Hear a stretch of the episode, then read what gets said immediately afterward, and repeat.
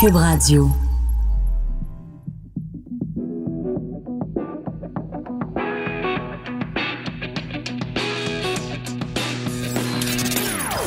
Des opinions bien à elle.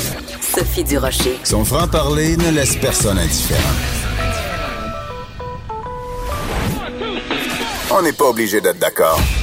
Bonjour tout le monde, c'est vendredi. Très contente euh, que vous ayez choisi Cube en ce vendredi 4 octobre 2019 et particulièrement contente bien sûr que vous ayez choisi On n'est pas obligé d'être d'accord, soit en direct, soit en différé. Vous savez que vous pouvez réécouter toutes les émissions, tous les segments d'émissions, tous les balados sur le site de Cube Radio. Alors merci beaucoup d'être euh, nos oreilles. On adore ça. Euh, vous savez, je commence toujours l'émission par un petit segment qui s'intitule Ben voyons donc. Et depuis le débat euh, face à face à TVA, LCN de mercredi soir, je le savais, c'était écrit dans le ciel parce que Yves-François Blanchet avait fait une si bonne performance, parce qu'il y avait un tel engouement, appelons ça comme ça, pour le bloc euh, québécois, c'était sûr que les ennemis du bloc, qui le considéraient un petit peu comme euh, euh, la quatrième roue, la cinquième roue du carrosse, allaient se mettre à trouver la moindre petite affaire, la moindre bibite, aller chercher la petite bête noire pour mettre le bloc dans le trouble. C'était évident, c'était écrit dans le ciel. Mais honnêtement, des accusations de racisme, c'est complètement débile. Alors, je vous situe le contexte. Hier, sur les médias sociaux, le Blog québécois a publié un petit texte qui disait ceci. Vraiment, je vous le cite là, mot à mot. C'est à vous, optez pour des femmes et des hommes qui vous ressemblent, qui partagent vos valeurs, qui portent vos préoccupations et qui travaillent pour vos intérêts, pour les intérêts des Québécois, seulement des Québécois. Demain vous appartient. Pouvez-vous croire que ça, là, il y a des gens qui trouvent ça raciste? Pourquoi? Parce que le Bloc québécois ose dire, en montrant ses députés et ses candidats, optez pour des femmes et des hommes qui vous ressemblent. Donc, on est en train, c'est un complot raciste de la part du Bloc, parce qu'on est en train de dire votez pour des gens blancs qui vous ressemblent. C'est pas ça qu'il dit, le Bloc québécois. Le Bloc québécois dit des gens qui vous ressemblent en idéologie, en valeurs, des gens, ils le disent dans le texte, qui partagent vos valeurs, qui portent vos préoccupations, qui travaillent pour vos intérêts. C'est rendu que c'est raciste de dire voter pour. Vous connaissez l'expression qui se ressemble s'assemble.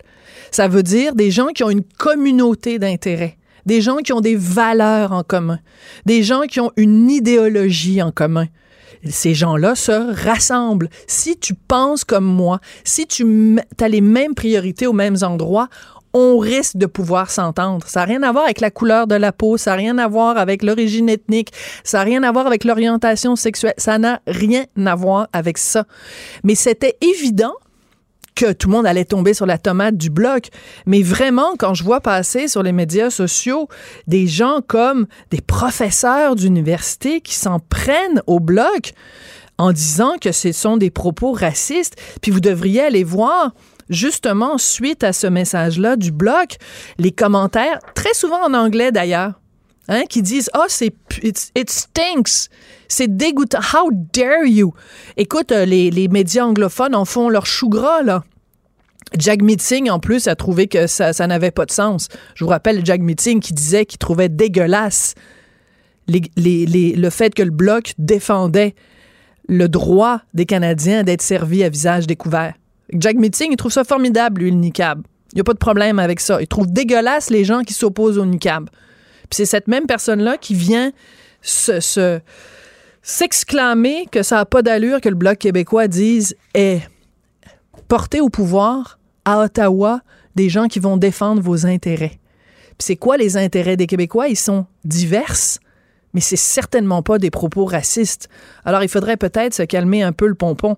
C'est des quand on veut tuer son chien, on dit qu'il a la rage, mais quand on veut tuer le bloc québécois, on dit qu'il est raciste. Moi, ça me fait pousser un gros ben voyons donc.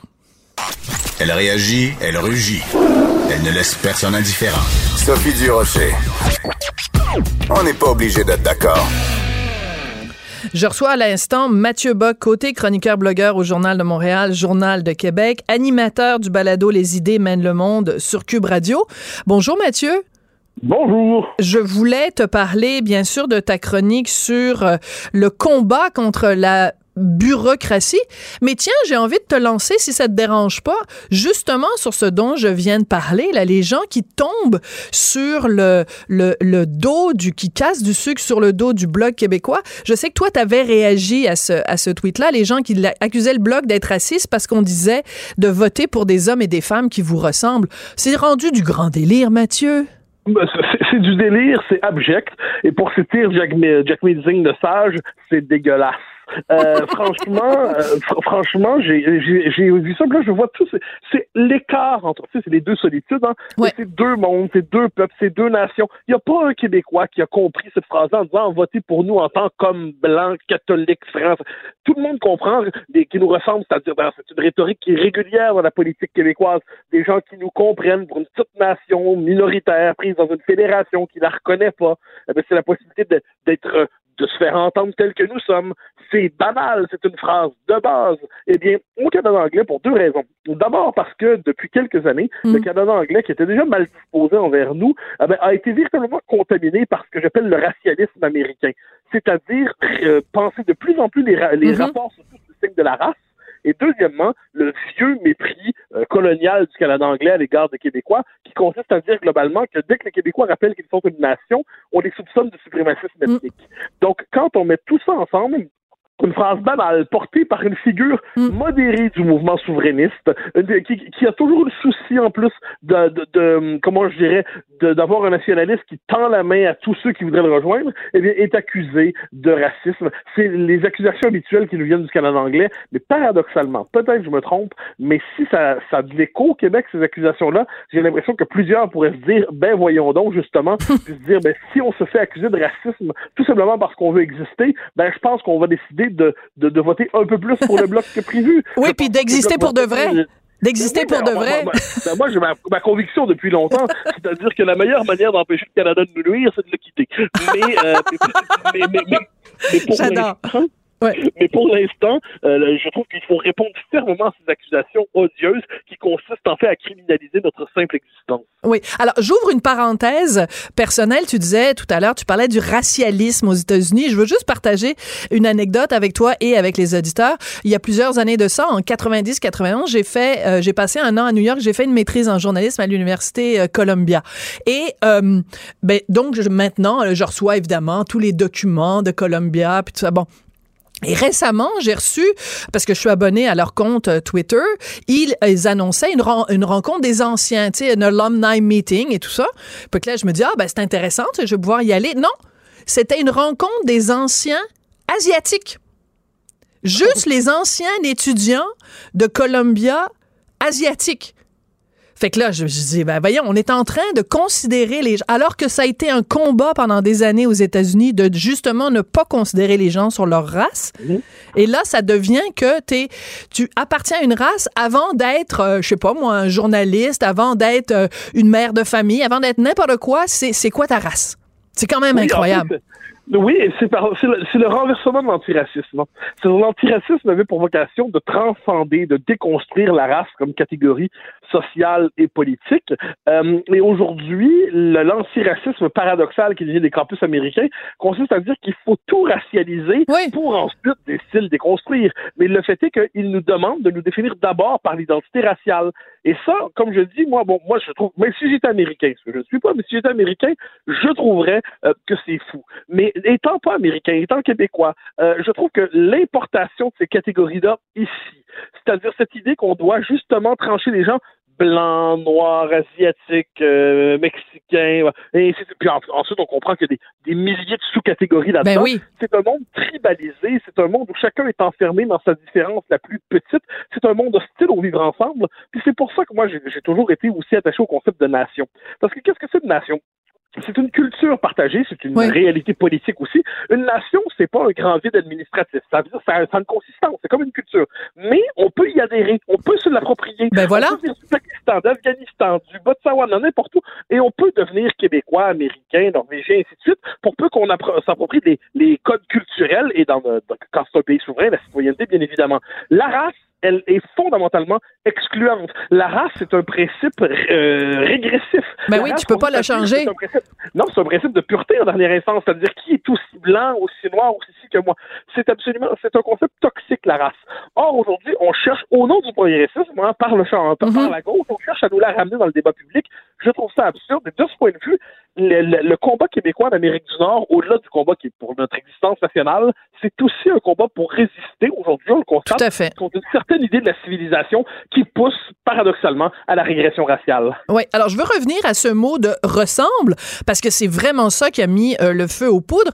Et je me disais, mettons l'inverse, mettons que euh, maintenant qu'il a fait sa profession de foi euh, pro-vie, Andrew Scheer, ce qu'il avait refusé de faire le soir du débat, mais mettons que les conservateurs aujourd'hui prendraient euh, une annonce ou écriraient sur les médias sociaux euh, optez pour des femmes et des hommes qui vous ressemblent. Sous-entendu, si vous aussi vous êtes pro-vie, ben votez donc pour le Parti conservateur parce qu'à la tête du Parti conservateur, euh, il y a un gars qui est pro-vie. Ben personne ne trouverait rien à redire parce que oui, des gens qui ont une communauté d'esprit se rassemblent autour d'un chef qui partage les mêmes valeurs qu'eux. Oui, oui, ben, je suis absolument d'accord. Le, principe de la politique là-dessus, c'est de construire un rassemblement autour de certains points communs. C'est-à-dire, on, on, fabrique pas une secte, donc faut pas être d'accord sur tout, mais on a un programme commun. À partir de là, dire venez avec nous. C'est l'usage de beau mot de nous, le nous qui permet de transcender le je, le je qui trouve souvent un repli dans l'intime. Donc le mot de le nous, ça permet de rassembler. Mais je constate, ça c'est un, fait canadien qu'il faut mentionner, puis je, ne serais même pas aussi indépendantiste que je le dirais quand même, c'est que la seule différence collective qu'il n'est pas permis de mentionner au Canada, c'est celle des Québécois. Mm-hmm. Parce que là, toutes les identités peuvent être valorisées, sauf l'identité québécoise, parce que celle-là est soupçonnée fondamentalement d'une forme de culpabilité ontologique. Oui, elle louche. Elle est louche. Oui, et c'est le paradoxe canadien que la condition de la reconnaissance de toutes les autres identités, c'est une espèce de rassemblement contre l'identité québécoise qui, elle, n'est pas légitime. Et ça, on le voit dans la campagne. Et ce qui est paradoxal, c'est que Jack Meeting a cherché à jouer pendant un temps sur les deux tableaux. Donc, au Québec, il faisait des petits clins d'œil, puis dans le reste du pays, il disait, ben, c'est une loi scandaleuse, la loi 21. Là, franchement, en utilisant le mot dégueulasse pour parler des, des, services à visage découvert. On parle même pas de la laïcité. Non. On parle des services à visage découvert. Demandez ça, c'est dégueulasse on voit à quel point on évolue dans deux univers mentaux différents. Oui. Puis écoute, on va revenir à un moment donné au sujet dont on était censé parler, mais juste une chose, parce que vraiment, ça m'a fait hurler dans, mon salon ce matin.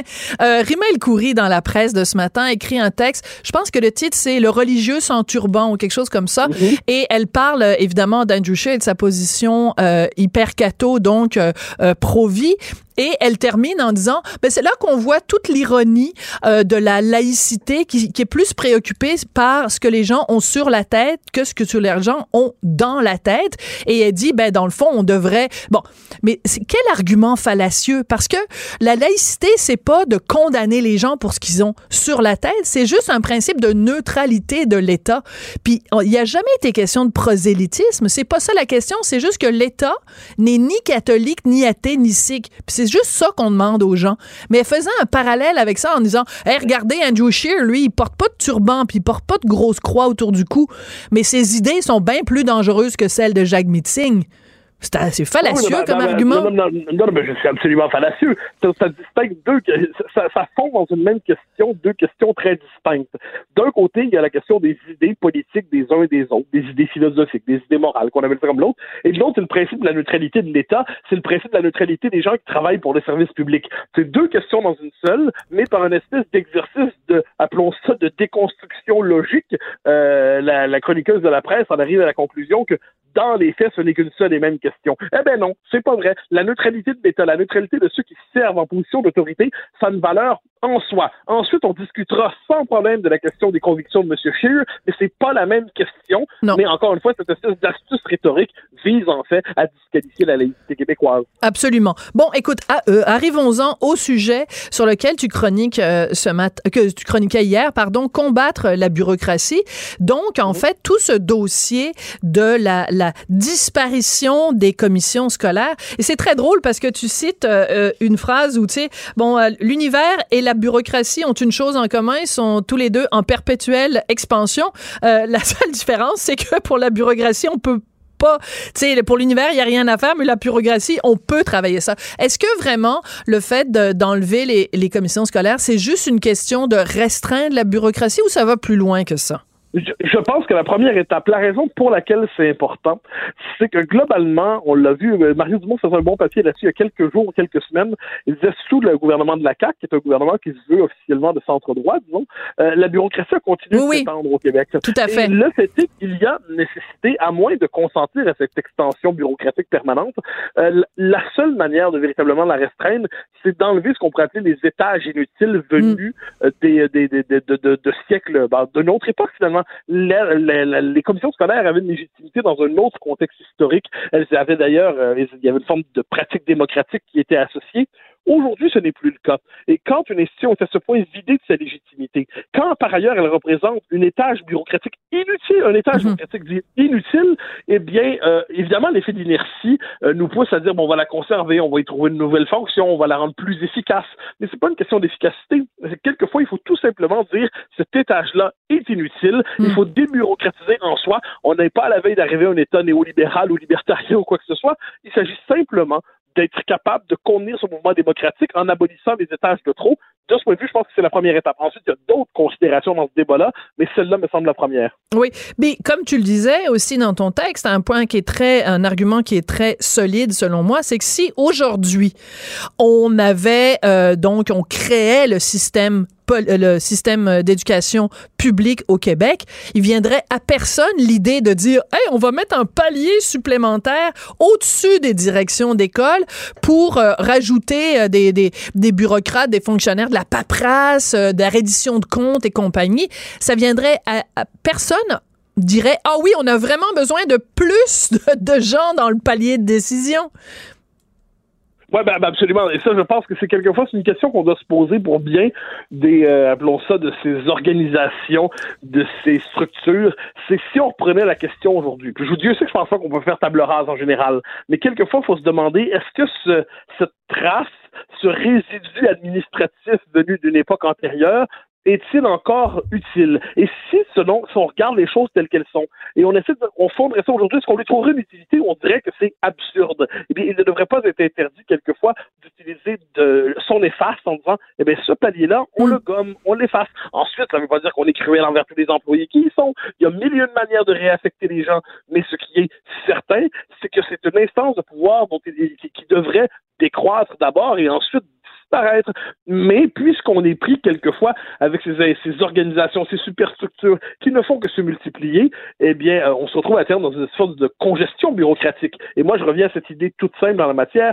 Créer une organisation ou une structure, c'est facile. La décréer, c'est mm. beaucoup plus complexe. Voilà pourquoi il faut réussir son coup cette fois-là pour montrer qu'il est possible de décréer ce qui a été créé. Oui. Puis en même temps, ben c'est ça, tu fais référence au texte de Mario et je m'en souviens très bien, je pense que c'était la semaine dernière, où il disait, ben tu t'as beau être la CAQ, donc euh, être un parti qui a quand même été porté au pouvoir avec des valeurs de, de justement, avec une idéologie en disant plus, ben on va euh, commencer à mettre l'État au régime, ben même eux, ils y arrivent pas parce qu'il y y a comme un espèce de phénomène naturel. Le fonctionnariat engendre le fonctionnariat. L'appareil de l'État aime être obèse et et, n'est jamais assez obèse à son goût.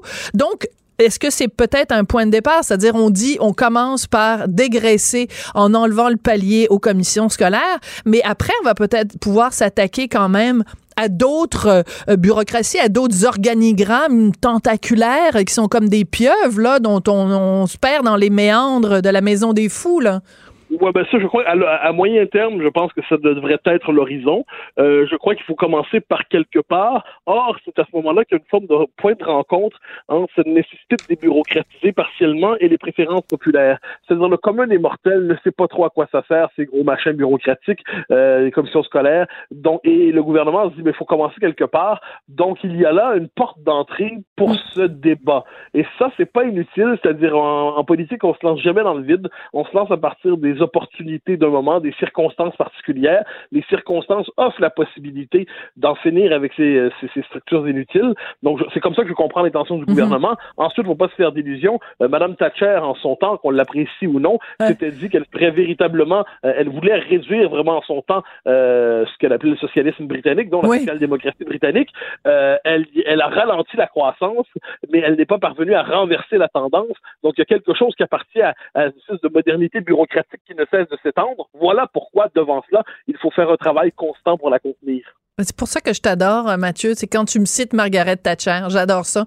Il n'y avait pas un truc qu'elle avait dit à un moment donné, le problème, le problème avec les socialistes, mais the problem with socialism is at some point people come are running out of other people's money. Le problème avec le socialisme, c'est qu'à un moment donné, il reste comme juste plus d'argent dans les poches des autres. Quelque chose comme ça.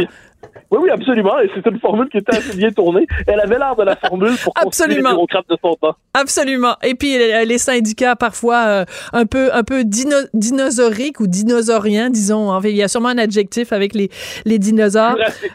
Oui, jurassique, voilà, exactement. Euh, Mathieu, ben écoute, euh, j'aurais plein d'autres sujets à parler avec toi. Écoute, il va falloir que tu reviennes la semaine prochaine, mais j'encourage tout le monde à aller lire ton texte. Donc, combattre la bureaucratie, publié dans le Journal de Montréal, Journal de Québec. Merci, Mathieu. Au grand plaisir, au revoir. Bonne fin de semaine.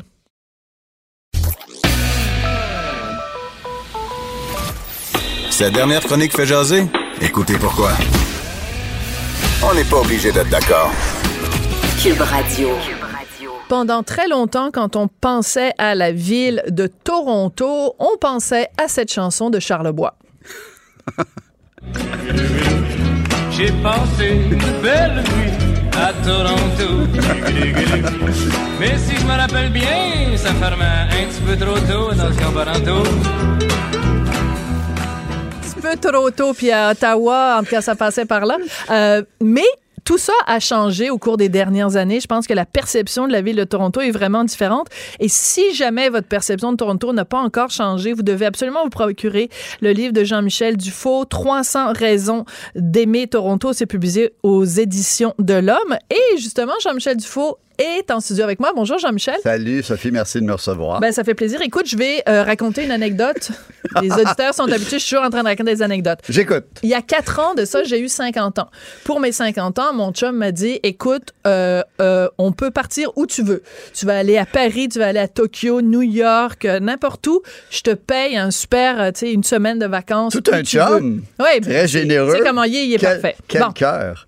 Et là, j'ai dit Toronto. ah oui? Et il est tombé en bas de sa chaise. Et il adore raconter cette anecdote-là à tout le monde en disant Ma, blonde, je lui proposais d'aller à Paris. Elle dit non, je vais aller à Toronto. Et on est allé à Toronto et j'ai eu un fun noir. C'est une ville que j'adore. Mais il y a vraiment tellement de préjugés sur Toronto. Exactement. mais même, c'est drôle que, que, maintenant que je te vois aussi, tu avais fait des trucs bien, bien en avant aussi. Il y a 5-10 ans, tu avais des trucs sur Toronto, des articles dans certains magazines en disant un peu tes coups de cœur et tout ça. C'est vrai. C'est drôle que là, je te vois puis je me dis, c'est vrai, tu avais écrit sur Toronto un peu là de la presse aussi, longtemps. Avait fait un, avait fait un livre, absolument. C'est vrai qu'il y a eu tellement longtemps des préjugés des Québécois sur, sur Toronto. Tu sais, le fameux gag, on disait partout sur la planète, c'est Thank God it's Friday, TGIF. Et à Toronto, on disait TGIM, Thank God it's Monday, parce qu'il n'y a rien à faire. Il n'y a rien à faire le week-end. Mais c'est pas vrai. Tu sais, comme, ce que j'aime dire quand même, c'est que c'est très, chose étonnamment, même si c'est une ville canadienne, c'est très différent de Montréal. C'est une autre atmosphère. En Amérique du Nord, y compris Mexico City, c'est dans le top 5 des plus grandes villes nord-américaines quand mm. tu penses. Si elle était aux États-Unis, elle serait la quatrième après New York, Los Angeles et Chicago. C'est une énorme de population. Donc, juste là, c'est une, ville énorme, à côté de chez nous, avec euh, vraiment une diaspora. Encore plus cosmopolite que Montréal. on dit que beaucoup plus, que Montréal. Donc, euh, au niveau de la bouffe, au niveau des influences. Puis c'est seulement à, Toronto, à Manhattan, je marche dans la rue puis j'entends des langues de partout. À Montréal, oui, il y a, y a, ce côté cosmopolite, mais pas comme Toronto. Toronto, c'est vraiment du monde de partout. Euh, c'est le même dollar que nous, pas de douane, pas de Trump. Je trouve qu'il y a plein d'avantages à aller là, c'est facile. Et surtout ouais, pour des quand même Doug Ford, là, Oui, c'est vrai. Mais là, le, le, maire, au moins, est pas mal. Et puis, euh, c'est une ville qui gagne à être connue. C'est une ville agréable, c'est une ville sécuritaire, c'est une ville qui se, qui se marche bien. C'est une ville de quartier. C'est une ville aussi en vélo qui se fait très bien parce qu'elle est plus plate que Montréal.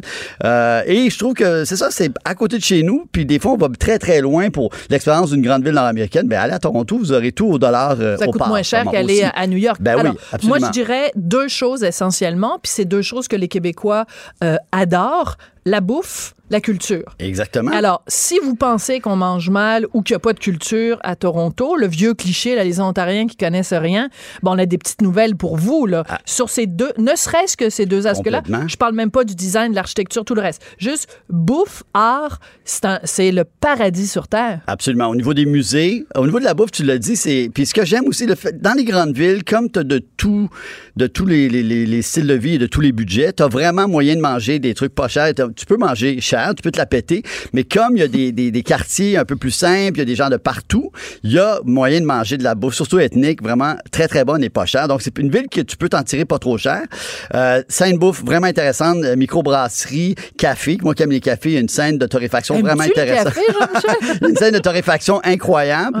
Euh, et au niveau des musées, au niveau de la culture, au niveau de l'offre culturelle, c'est mm. une ville incroyable, indépendamment même du, fameux TIFF. C'est ça que j'allais dire, le TIFF qui a, qui a supplanté et démoli notre festival de Mais ce qui est important quand on parle du TIFF, donc le Toronto euh, International Film Festival, c'est ça l'acronyme, c'est qu'il y a le TIFF, donc euh, en septembre, le festival de, de cinéma, mais en permanence, 12 mois par année, il y a le bâtiment du TIFF. Exactement, le Lightbox. Où il y a un café, il y a un restaurant. Exactement, le Lightbox. Une librairie superbe. extraordinaire. Et pas rien que ça, on présente les films vraiment dans les meilleures conditions. Oui. Avec le, bon éclairage, avec des fois des petits extras, un peu comme on a maintenant sur des DVD, tout ça. C'est extraordinaire. Une, une, programmation, une curation vraiment de films intéressants de la planète. Ça s'appelle le Lightbox et c'est magnifique. Et ce quartier-là, Entertainment District, a vraiment changé. C'est superbe. Et c'est drôle, je lance une fleur aussi aux gens du groupe Germain qui ont, qui ont un hôtel dans ce coin-là, qui a été un peu un des premiers à l'époque, je me rappelle, mhm. au milieu des années 2000. Et les gens disaient, c'est donc drôle de s'installer là. Il y avait le Buonanotte aussi de Montréal qui s'était installé là, en face. Et les gens disaient, c'est un drôle de quoi, il n'y a pas grand-chose. Et depuis, c'est devenu un des quartiers les plus hauts. D'ailleurs, il y a l'hôtel Bichat aussi à côté. Mais tout ce quartier qu'on appelle maintenant l'Entertainment District, et même en, fait de théâtre anglo-saxon, c'est la troisième ville au monde avec la plus riche représentation de théâtre, évidemment, après ah. New York et Londres. Et Donc, il y a une ah, offre culturelle. C'est une offre culturelle hallucinante à côté de chez nous, mais on a encore cette image d'une ville grise, d'une ville de banque, d'une ville plate, d'une ville de Bay Street qui, qui s'arrête que là, alors que ce n'est pas le cas du tout. Puis même quand on regarde, tu sais, mettons, mais peu importe votre personnalité, j'ai, mettons, euh, vous êtes plus, euh, mettons, hipster. Oui. Ben bon, ben, tu sais, t'es hipster, tu vas dans Queen, euh, Queen Street. Queen East ou West, absolument, Leslieville ou West. des friperies, des cafés vegan, tu sais, je veux dire, c'est... En, en, végétarien et en vegan sont aussi, je trouve, un peu en avance sur nous, ou même dans les cafés, tu veux du lait alternatif, du lait d'avoine, du lait de soya, tout ça, il y en a, il y a une offre vraiment intéressante. Aimes-tu ça, le café, Jean-Michel? non, mais je le dis quand même parce que c'est pas partout sur la planète, et même à Montréal, où on offre, par exemple, le, lait d'avoine, qui est vraiment le meilleur lait, je pense, avec le, le café ah, pour faire un latte ou un cappuccino, qui goûte le meilleur, qui, qui garde l'esprit d'un latte. Mais le lait d'avoine, à Toronto, ils l'ont souvent dans les cafés, alors que c'est pas partout sur la planète qu'ils l'ont. Donc, je trouve qu'ils sont très en avance au niveau de la bouffe, justement. Il y a un restaurant qui s'appelle Bloomers sur Bloor Street West, au niveau, euh, tu sais, de, de la, bouffe végétarienne, mais sexy, cochonne un peu, avec des sauces, tout ça, mais que, que tu t'amuses, que c'est bon, que c'est ça, ça c'est le fun. Fait qu'ils sont, ils sont sur la page là-dessus. Donc, que t'es pas, tu sors pas de là en, ayant juste envie de manger un gros Big Mac parce que t'as pas mangé à ta faim. Moi, je mange un peu encore de viande, je vais avouer, mais j'en mange moins. Genre, en tout cas, depuis quelques années, je lis tout ce qu'on dit. Mais t'as même, une barbe de hipster. T'es rendu hipster, jean Puis j'ai perdu du poids aussi, mais ça, c'est autre chose. Mais c'est mon look écrivain, c'est mon look ah, Avec ta casquette. c'est ça. J'ai sorti, un, sorti un livre, j'ai dû avoir l'air d'un écrivain. ouais, c'est ça, mais c'est pas ton la premier. Supercherie. Écoute, euh, donc, il y a plein de, de, recommandations, évidemment. Écoute, il y en a 300. Et euh, un truc qui est drôlement Écoute, je prends une page au hasard parce que j'ai euh, écorné plein de, de, pages dans ton livre. Tu sais, je tombe sur le Aga Khan Museum, qui est, moi, un, des plus beaux endroits à Toronto. Puis bon, l'Aga Khan, bon, c'est évidemment le gars qui a invité Justin Trudeau sur son île privée. Le, le, bon ami à Justin. Mais au-delà de ça, c'est un mécène qui a créé ce musée, mais passionnant. Parle-nous de ça. Exactement, qui, est, qui est, absolument euh, à l'art euh, moyen-orient, à l'art musulman, euh, des artefacts. Mais ce que j'aime, c'est quelque chose qui, qui, regarde le passé, mais dans un contenant très, très contemporain, dans un contenant hyper ben, moderne. le point de vue architectural, c'est un, un, bijou. Et c'est un petit peu excentré du, du centre, c'est presque Scarborough, mais c'est vraiment, vraiment réussi. Et juste pour l'expérience de, de s'y présenter, tu sais pas trop t'es où. D'ailleurs, c'est vraiment drôle parce que des jardins, et t'es là, et t'as pas l'impression d'être à Toronto, tu pourrais être partout. C'est un drôle de... C'est un truc très comme une bulle à part. Une bulle à part, exactement. Une bulle à part avec les cours intérieurs, mm. les détails, les, les expositions. C'est une belle réussite. Il y, a, il y, a, beaucoup de trucs à découvrir. As-tu mangé au restaurant du musée de la GACAN? On m'a dit que c'était top, que c'était vraiment bon. OK. mais là, j'étais fâchée parce que je suis allée là avec Richard. Justement, c'était pour mon anniversaire. T'as vraiment fait tes devoirs. T'es vraiment, tu connais bien Toronto. C'est quand même impressionnant. Ah oui, non, non, vraiment. J'ai fait le tour. Puis, euh, puis donc, j'avais repéré, j'étais allée sur Internet, j'avais dit à Richard, il y a un super restaurant moyen-oriental et tout ça. Puis là, ben, finalement, Richard a dit, ah ben non, on va aller manger ailleurs. Puis enfin, bon, bref, je sais pas pourquoi je vous raconte ça, c'est pas intéressant. mais euh, mais quand on est arrivé sur place, j'ai regardé le menu, c'était capoté. Là, ça me fait un peu penser au restaurant euh, Damas ici. Oui, exactement. c'est très chic, c'est très beau quand tu rentres. C'est superbe. C'est superbe, absolument. Mais c'est un. Je suis d'accord avec toi que c'est un. Puis c'est un vrai philanthrope, cet Aga Khan, et bravo d'avoir investi dans, de, façon aussi de briser les préjugés par rapport à cette culture qui est si ben, importante dans l'histoire de l'humanité et qui a tellement donné. Et il y a des et il y a des guides qui sont là pour te pour te présenter l'exposition. Tu sais, as des miniatures perses du, du 13e siècle et tout. Ah c'est d'une beauté. Écoute, c'est vraiment un coup de cœur total. OK, quand les gens pensent Toronto, ils pensent, bon, on l'a dit, ville plate, tu sais, plutôt euh, quartier des affaires, puis tout ça. Les plages de Toronto sont-tu assez tripantes? C'est incroyable. Moi, comme je dis, quand tu vas juste, juste aux beaches, là, tu vas aux beaches, qui est pas loin, tu prends, tu prends le tramway, tu prends le vélo. Moi, souvent, je dis l'été, c'est vraiment une ville de vélo aussi, parce que c'est une ville plate. Contrairement à Montréal, qui peut être un peu euh, difficile avec le Mont-Royal. Entre le Vieux-Montréal puis Centre-Ville, il faut que tu montes. Après ça, faut que tu... Alors que Toronto, c'est en général très, très plat. Donc, ça se voit Donc, il faut... Donc, la mise au point qu'on doit faire, c'est vous pensez que Toronto, c'est une ville plate? Voilà. Mais vous vous trompez, c'est une ville plate. Voilà. Tu comprends? c'est ça. C'est une ville plate, mais dans le bon sens. Dans le bon sens du terme. Parce que si vous voulez faire du vélo, et souvent, moi, c'est ce que je fais, euh, tu prends un vélo du centre et tu vas jusqu'aux beaches en vélo. Il y a une piste cyclable qui est là Et les beaches, tu as l'impression d'être un peu dans le Maine. Le lac Ontario est tellement énorme à cette hauteur-là, mais tu es à côté de la ville. L'île de Toronto aussi, c'est quand même un truc étonnant parce que l'île de Toronto, d'un côté, tu vois ce panorama fantastique de Toronto avec le, Rogers Center, le Sky Dome, euh, la tour du CN. Et quand tu vas du côté euh, nord, du côté sud de l'île, tu as l'impression d'être vraiment à la campagne. Mhm. Alors, c'est des plages, des gens qui font du canot, et tu as un lac Ontario qui est énorme, qui a l'air d'une mer intérieure. Et tu parlais des beaches. Moi, je vais là, puis j'ai l'impression d'être dans le Maine un peu. Tu Tout à fait. Une ville de, de, plage, un peu comme Ogunquit. Alors, tu vas te chercher tes magazines, tu vas t'asseoir sur un Adirondack au, bord de la plage, puis tu vas te baigner. Non, mais c'est capoté. Ça veut dire que c'est une ville où tu peux, mettons, tu te lèves le matin, tu prends évidemment un super bon café, parce que je pense que tu aimes ça le café. Tu vas euh, dans un musée absolument de qualité internationale le matin. Le midi, tu t'en vas euh, à la plage. Puis le soir, tu t'en vas voir euh, un film euh, français sous-titré en anglais évidemment pour les pour les pour les anglais, mais au TIFF. Exactement. puis tu vas manger au restaurant du TIFF. Tu as fait une journée que tu pourrais pas avoir à New York, que tu pourrais pas avoir à Montréal, que tu pourrais pas avoir à Paris. Et surtout à ce prix-là. Et, tu parlais de l'architecture, je veux quand même le souligner au niveau design, au niveau de l'architecture. Tu sais, il y a des œuvres de Miss Van der Rohe quand même, moi qui est un, édifice très simple, mais qui est un de ses plus beaux édifices que le, centre TD là, dans le dans Bay Street. Plus beau que le Westmount Square ben oui, je le trouve encore plus spectaculaire. Mais tu sais, as vraiment sa signature, ce noir, ce truc qui est intemporel. Tu le regardes encore, ça fait 50 ans, puis il est parfait, avec ses poutres en bas qui, qui donnent cette légèreté qui est très typique à lui, ce qu'il a fait un peu à Chicago. Euh, t'as des trucs de Frank Gehry aussi. tu l'as dit, t'as des musées incroyables. Mettons le AGO, le Art Gallery of Ontario, qui est magnifique. Le Rhum aussi. Royal Ontario Museum. Oui, avec les, les, les, les, genres de cristaux qui sont ajoutés à cette. Il y a des, je trouve qu'ils ont, ils ont, du guts aussi. Ils ont fait des trucs courageux. Même même l'édifice de l'OCAD, la, la, fameuse table. Oui, oui, oui. C'est pas tout le monde qui ben, explique, parce que là, je veux pas ben, qu'on ben, C'est un, c'est un édifice vraiment étonnant qui est dans le centre, qui est le euh, Ontario euh, College Art and Design. Design, c'est ça. Euh, Et c'est vraiment comme une table. Donc, oui. il y a des pattes. Oui, c'est ça. On le voit d'ailleurs sur la couverture. Oui, on le voit d'ailleurs sur la couverture. Et moi, j'aime, le, courage de ce geste-là, qui au début est, dérange tout le temps. Mais quand tu fais quelque chose de différent dans la vie, même Gustave ben Eiffel, on a dit, a été très critiqué les, Regarde, les premières années et tout. À l'époque, les gens capotaient. Exactement. Et finalement, c'est un truc, c'est vraiment comme un, un, on dit en anglais, un statement.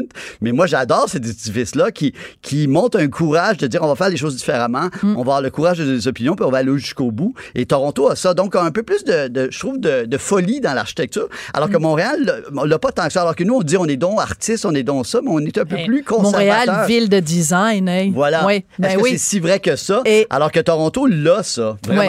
Hey, vraiment. On va se faire amis à Montréal. Puis même le magasin Umbra, je sais pas ce que tu sais, la marque Umbra, ouais, qui est mais j'ai pas vu leur magasin, non. Le magasin est vraiment, vraiment beau. C'est un bloc aussi.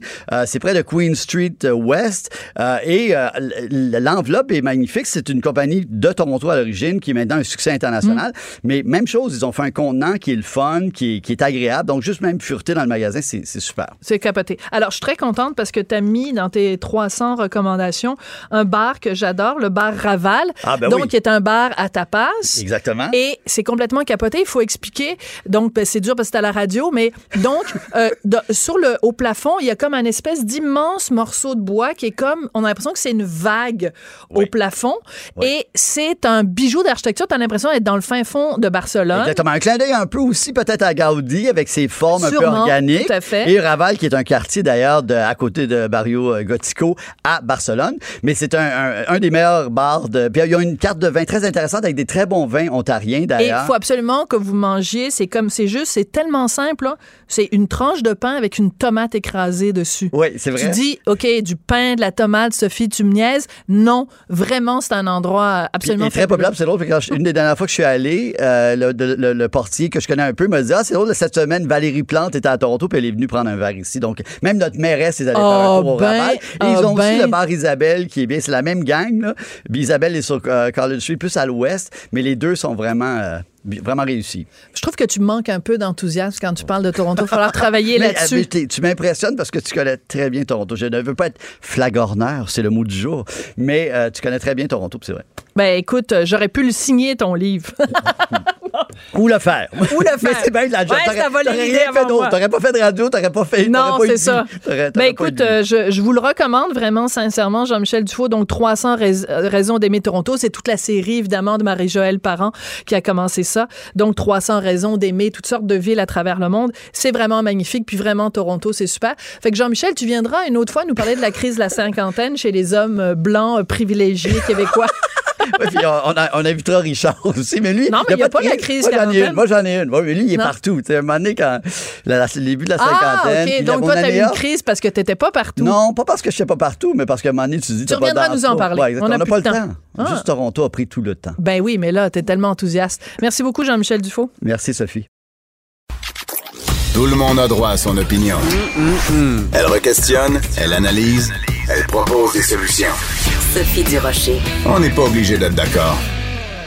Ça fait plusieurs fois sur les ondes de Cube que je fais une entrevue avec le docteur Régent Thomas, qui est fondateur et directeur général de la clinique médicale actuelle. Et à chaque fois, c'est, euh, ben, on se désole tous les deux euh, de la, de, des épidémies de différentes infections transmises sexuellement ou de des gens qui sont mal informés sur ces dossiers-là. Alors quand j'ai vu ce matin un texte sur ce sondage qui nous indique que dans les universités, une jeune femme sur quatre n'utilise jamais le condom lorsqu'elle a des relations sexuelles. Je me suis dit, il faut absolument que j'en parle avec mon ami Régent. Régent, es-tu découragé? Ben, découragé, non, c'est un peu... Choqué, fâché, déçu? Ben, ben c'est un peu difficile à comprendre. On est parmi les plus éduqués de la société. Euh, ouais. Euh, les universitaires qui... Et, et, moi, ce qui me choquait un petit peu dans ce que j'ai pu comprendre, c'est qu'ils ne se souciaient pas du tout euh, des infections transmises sexuelles. C'est quand même étrange. Euh, je suis pas surpris par le nombre de gens qui portent le condom. Là, je suis pas surpris. Oui, je vais le donner euh, les chiffres. Euh, donc, 25% des femmes, 28% des hommes sondés ont tout de même affirmé qu'ils utilisaient toujours le condom lors de leur rapport sexuel. Mais ça veut dire qu'il y a seulement un quart des personnes qui ont eu le message. 75 encore une fois, d'une population euh, éduquée. euh, qui, qui ne sont pas soucieux des infections transmises sexuelles. Donc, il y a, il y a écoute, il y a, il y a, quelque chose qui passe pas. Euh, ouais. tu dis le message est pas passé. Peut-être qu'il n'y en a pas eu de message non plus. Hein. Ça fait longtemps qu'on le dit que est-ce et, et les conséquences des ITS sont quand même assez peuvent être quand même assez graves. Oui, hein. donc on parle, on parle de fertilité. Infertilité, infertilité oui. pardon, ouais. Oui. Alors on investit beaucoup en, en, en euh, euh, voyons, traitement euh, pour, oui, oui, pour la fertilité. Pour, oui, pour la fertilité, puis peut-être passer en prévention effectivement euh, pour les ITS, parce que les médias sont parmi les principales causes d'infertilité. Oui, mais non, mais ça c'est un très bon point que tu soulèves parce qu'en effet, on sait bon tous les débats qu'il y a eu autour de bon à, à, un moment donné le gouvernement finançait, après mm -hmm. ils ont arrêté de financer, là ils ont recommencé à financer, enfin bon toute la discussion autour de la de la, de la FIV et tout ça, mais ouais. pour, on se pose pas la question de dire comment on peut faire pour prévenir ouais. L'infertilité. Ouais. Il n'y a pas que les ITS qui, qui peuvent causer l'infertilité, mais en effet, pourquoi on ne travaillerait pas en amont? Oui, une, une, une, grande partie quand même responsable de, de, de l'infertilité et de douleurs chroniques chez les femmes. Des femmes qui ont fait des salpingites, donc hein, infection des trompes, des trompes par la, la chlamydia ou la gonorrhée. Euh, plusieurs d'entre elles vont avoir des douleurs chroniques à vie. Wow. Alors, euh, oui, oui. Donc, c'est des conditions qui sont graves mais c'est toujours la même chose, hein, la prévention. Oui. Mais... on parle des urgences, puis des urgences, puis des, des, des, des urgences. Euh, on compte les heures, combien de temps on va passer aux urgences, puis on regarde tous les hôpitaux, le pourcentage dans les urgences. Euh, pendant ce temps-là, il y a des problématiques euh, de santé publique. on a vu les coupures dans les budgets de la santé publique au Québec dans ouais. les dernières années, qui sont, ben, plus du long terme. Donc, euh, les gouvernements sont élus à court terme. Alors, euh, gonorrhée, chlamydia, euh, les, les, autres problèmes de santé mentale, de toxicomanie, c'est les dossiers de... Euh, les derniers dossiers, on dirait. Oui. Euh, Régent, je vais te poser une question. Oui. oui, je vais te poser une question. Est-ce que oui. la raison pour laquelle on en parle si peu, c'est que je prends par exemple, mettons, François Legault. Est-ce que François ouais. Legault, par exemple, il serait gêné de parler gonorrhée chlamydia dans une conférence de presse? Est-ce que c'est encore parce qu'il y a un tabou, parce que ça touche à la sexualité? Est-ce que c'est ça? Ah, c'est clair, oui. Je peux pas répondre pour M. Legault, mais c'est clair que pour beaucoup de... Non, mais Mme McCann, a... M. Carman, ben, là, tu sais, je veux dire... Oui, oui, oui, ben... Donc, c'est clair qu'il y a toujours... Euh, euh, c'est tabou, la sexualité, ça reste tabou. Euh, on, on, en a parlé à, quand même à l'époque quand il y a eu euh, l'époque du sida et ouais. qui était un enjeu important dans les campagnes électorales, on en parlait. Là, bon, mais il n'y a plus de sida, donc on parle plus de santé sexuelle. Hmm. Mm. En fait, on n'est pas obligé de dire gonorrhée, chlamydia, syphilis, mais la santé sexuelle des jeunes, Mm. ça a un impact sur leur avenir mm. et c'est très très effectivement euh, peu abordé euh, euh, dans, heureusement que tu m'en parles de temps en temps parce que on n'entend pas parler Coudon, est-ce que je suis la seule Donc, journaliste qui t'appelle pour en parler, Régent? Il n'y en a pas beaucoup. Il n'y en a pas beaucoup. Mm. Donc, la santé sexuelle des jeunes, des, des, enfants, de leurs leur, leur parents, les complications de, de, de ces infections-là. Et, et, tu dis, tu sais, 25% euh, 28% usent le condom. Je pense que c'est plus, en, en plus, d'après moi, c'est plus pour la contraception que sur ben c'est ça. des ITS. Bon, ouais. ça, c'est l'autre chose aussi. Puis il faut quand même mentionner que le, le, sondage dont on parle est commandité par la compagnie euh, oui. Trojan, je pense que c'est comme on, oui. on, prononce, là, qui ouais. est donc un fabricant ouais. de condoms. Absolument. Donc, je, je dis pas qu'eux ont teinté l'étude ou les résultats de l'étude. C'est pas ça que je dis, mais simplement, bon, il y a quand même un intérêt économique euh, à la, à la propagation de, cette, euh, de ce sondage-là. Mais il reste que euh, c'est sûr que vu que ma maintenant il y a plusieurs façons de se protéger. Tu sais, bon, il y a la pilule, la pilule du lendemain, bon, il y a toutes sortes de, de mmh. le stérilet, bon, il y a plein d'autres mmh. méthodes. C'est sûr que dans la tête d'un jeune, on n'associe plus comme on l'a déjà associé à une certaine époque. Euh, tu veux pas tomber enceinte, tu mets la capote. Mais là, il y a, d'autres options. Fait que tu te dis, ben là, pourquoi je mettrais une capote? Parce qu'il y a encore ce préjugé de dire, ah ouais, mais là, le ressenti est pas pareil, puis c'est plate, puis ça brise le... tu sais, c'est moins romantique, euh, tu sais, de dire au gars, euh, tu sais, euh, mais, là... Ce que, ce que j'entends le plus encore, c'est il ou elle m'a dit qu'il était clean. oui, ça, c'est. Euh, en tout cas, j'allais dire quelque chose de vulgaire. Là. Ouais. Donc, il, m'a dit, m'a dit qu'il était clean. Oui, ça, puis euh, je viendrai pas dans ta. Oh non, c'est pas ça que je voulais dire. Excusez-moi. J'espère qu'il n'y a pas des enfants qui font, Les gens font confiance, hein. c'est incroyable comment les, les gens font confiance. Je suis clean. Qu'est-ce que ça veut dire? Ben, oui. Ça veut rien dire pas toi. Mais non, ça veut rien dire parce que de toute façon. Pris ta douche, ok, peut-être. D'accord, c'est ça. Tu t'es. Ça veut rien dire pas toi. Il y a des périodes fenêtres pour les tests. Dans le cas du VIH, ça peut aller jusqu'à trois mois. La syphilis aussi. Euh, comme les gens qu'on voit, ils ont eu une relation à risque il y a deux jours, puis ils débarquent à la clinique pour passer un test de dépistage. Ben, il est trop tôt. Ah oui? Euh, ben oui, il revient dans, dans quatre à six semaines. Et boy, il fait quoi pendant ces quatre à six semaines? Il me fait un nœud avec? Ben, ben normalement, euh, s'il pense qu'il est infecté, oui. Alors, ouais, mais c'est pas tous les gars qui ont envie de faire un nœud avec?